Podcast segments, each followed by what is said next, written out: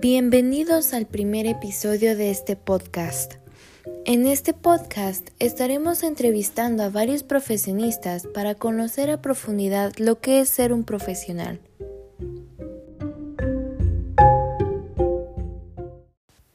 A continuación tendremos la primera entrevista de este podcast.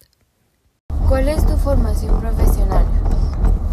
Bueno, yo desde la primaria estudié en la Farina Itúa, después en, en la secundaria técnica número 1, después en el bachillerato el CBTS 89, después inicié en el Tecnológico de Durango eh, dos, dos semestres, al tercero gracias a Dios conseguí una beca, me fui al TEC de Monterrey, ahí estudié ingeniería civil, eh, después pude cursar una maestría en dirección de empresas en el ITAM, esa es mi formación profesional. ¿Cuál es tu experiencia profesional? Bueno, yo empecé trabajando en supervisión de, de, autopistas en el sexenio de Salinas de Gortari, eh, porque, por, por, ser ingeniero civil. De ahí es cuando empieza la fibra óptica aquí en, en México y trabajo para una empresa que se llama Michael Baker, que tiene en Pittsburgh su corporativo. Eh, trabajo con ellos hasta aproximadamente los 40 años Después viene un atentado a las Torres Gemelas, cierran México. Me invitan a mí a trabajar a Houston. Lo platico con, con tu mamá. Decidimos que no. Y abro una empresa de consultoría y desarrollo de software que se llama Focus Improvement. Después de ahí abro otra empresa para producción de gráficos que se llama Pancarta. Eh, después otra empresa que se llama Black Box para construir móviles de gráficos. Y, y a la fecha sigo con, con trabajo relacionado con esas empresas.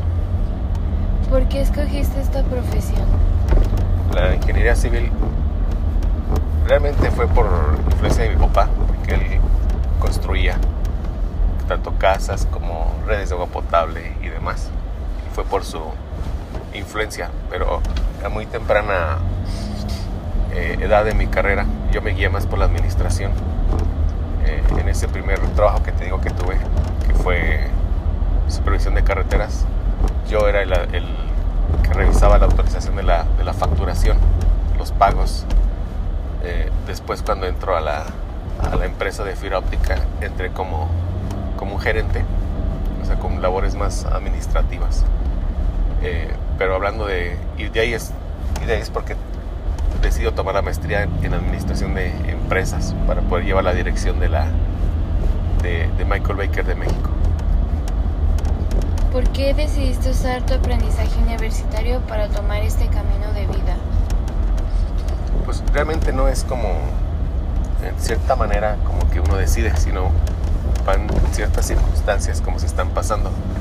Yo recuerdo que cuando salí del TEC de Monterrey tenía varias ofertas de trabajo vitro allá en Monterrey y, y una amiga trabajaba ya eh, en la supervisión de las carreteras eh, me comentó que estaba aprendiendo mucho, que era un ramo muy interesante y, realmente por eso decidí irme a supervisión de carreteras y ya estando adentro yo, yo entendí, vi como ya te dije que lo que me gustaba y me interesaba más era la administración, la gerencia y ya, por ahí me fui por ese, por ese camino. ¿Cuáles son tus aptitudes? Eh, pues una vez para entrar a la maestría, precisamente me hicieron hacer varios cuestionarios de eso. Yo soy, eh, eh, se le conoce ahí como iniciador o emprendedor. Soy de autoaprendizaje. Yo puedo aprender áreas este, consultando libros y demás. A lo que salí ahí es que yo era enseñable, que también tiene, tenía aptitud para, para enseñar. Y había una parte de, ética. Y en esa parte ética eh, salía que era una persona íntegra. Sabemos que todos como humanos eh, fallamos, pero en la generalidad es, es, lo, que, lo que salió de ese cuestionario. Y yo coincido con eso, yo coincido con ese con, esa descripción que me, que me hicieron. ¿Hay algo de lo que te arrepientas profesionalmente hablando? Ah, no, la verdad no. Yo cuando, cuando esta empresa Michael Baker es la que me paga mi, mi maestría en el ITAM, cuando ellos deciden cerrar por este atentado a las Torres Gemelas, a mí me invitan a Houston por un lado y por otro lado, cuando terminé la maestría, eh, pues debido al, al, promedio, me dieron una beca para irme a Harvard. Pero, pero de igual manera, como comenté, o sea, eh, lo platicamos en familia y decidimos no seguir un camino a Estados Unidos, sino seguir en México. Y es cuando abro la empresa y gracias a Dios eh, fue una empresa muy próspera. Entonces, no, realmente no. Al contrario, este, muy agradecido y, y satisfecho por lo que se ha logrado en el área profesional. ¿Cuáles son tus cursos y certificaciones para fortalecer tu formación y experiencia profesional? Pues bueno, esta empresa Michael Baker, al ser americana, ellos invierten mucho en, en aquellas personas que les ven aptitudes y valor para la empresa. Y me pagó muchos cursos. Me fui uno de marketing, aquí, ahí en la Ibero, en México. Me fui a otro también de marketing allá en Estados Unidos. Ah, eh, me pagaron un curso de, de Six Sigma, es una herramienta de, de calidad aquí en, en, en, México. Eh, y varios cursos pues, de precios sanitarios, de supervisión. Eh, realmente no sé cuántos habrán sido, pero sí fueron varios. Seis, siete. una maestría, tres diplomados, cuatro cursos, etcétera algo así fue lo que, lo que me puede formar. ¿Tienes en seguir creciendo profesionalmente?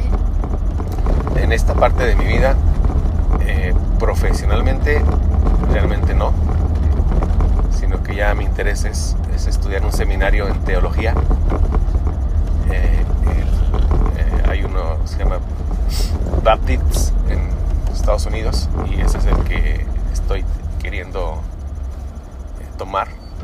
Entonces, más que nada me quiero formar más, pero en, conocimiento bíblico, ya en esta parte de mi vida.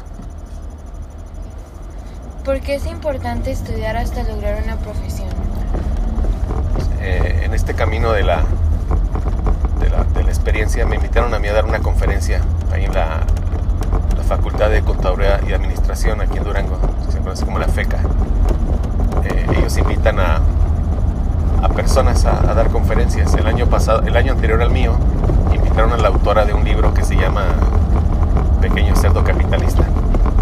Y a mí me invitaron a, dar una ponencia. Y yo di la, la, ponencia de, de, cómo surgió eh, la empresa Bancarta, cómo nace en un espacio pequeño, cómo empieza a crecer hasta llegar a ser una, una nave industrial de 2.500 metros y en esa, en esa plática yo les decía a los muchachos que estudiar y seguir estudiando es muy, muy importante porque yo sí creo que hay techos, yo le llamo techos, que te impiden seguir avanzando en, tus puestos o en tu vida profesional o, como empresario por el camino que tomes. Entonces, a mí en lo personal, yo ya había llegado a un techo antes de estudiar la maestría, yo estaba en una gerencia, pero ya las responsabilidades de, de una dirección me hacía falta mucho más conocimiento y la maestría me, abrió muchas más este, áreas de conocimiento, con lo cual, pues gracias a Dios pude llegar a, la dirección aquí en Baker de México. Entonces es muy importante que toda la vida alguien se pueda seguir preparando y preparando y preparando. Es muy, muy importante. ¿Cuál es la importancia de ser profesional en la actualidad? Eh, demasiado muchísimo, como te dije. Eh, y más que el ambiente es cada vez más y más competitivo. Entonces es importante terminar los estudios, digamos, normales. Este, ahorita ustedes prepa, universidad, entrar a trabajar y seguirse preparando en el camino. Yo la maestría que cursé, eh, recuerdo bien que, que Diego estaba en mis piernas y eran muchos desvelos y pero vale la pena. O sea, ya a partir de la universidad, si uno trabaja y sigue preparándose, requiere mucho esfuerzo y, no hay otra manera, pero vale la pena. ¿Es difícil para ti adaptarte a los avances tecnológicos que involucran tu profesión? Ah, no, gracias a Dios no. No, no. Y de hecho, en, esta empresa Pancarta, pues eso, eso es el avance tecnológico en, herramientas de impresión, de corte, eh, es año con año. Entonces, era muy importante estar yendo a, Expos, estar yendo a, Alemania, a China, conociendo las nuevas cosas y, eh, lo exigía mi profesión, lo exigía mi, mi, empresa. Entonces era parte el, adaptarse al cambio y lo es para todos, hay que estarse adaptando al cambio, pero no, en mi caso personal no, había que hacerlo y lo hacíamos.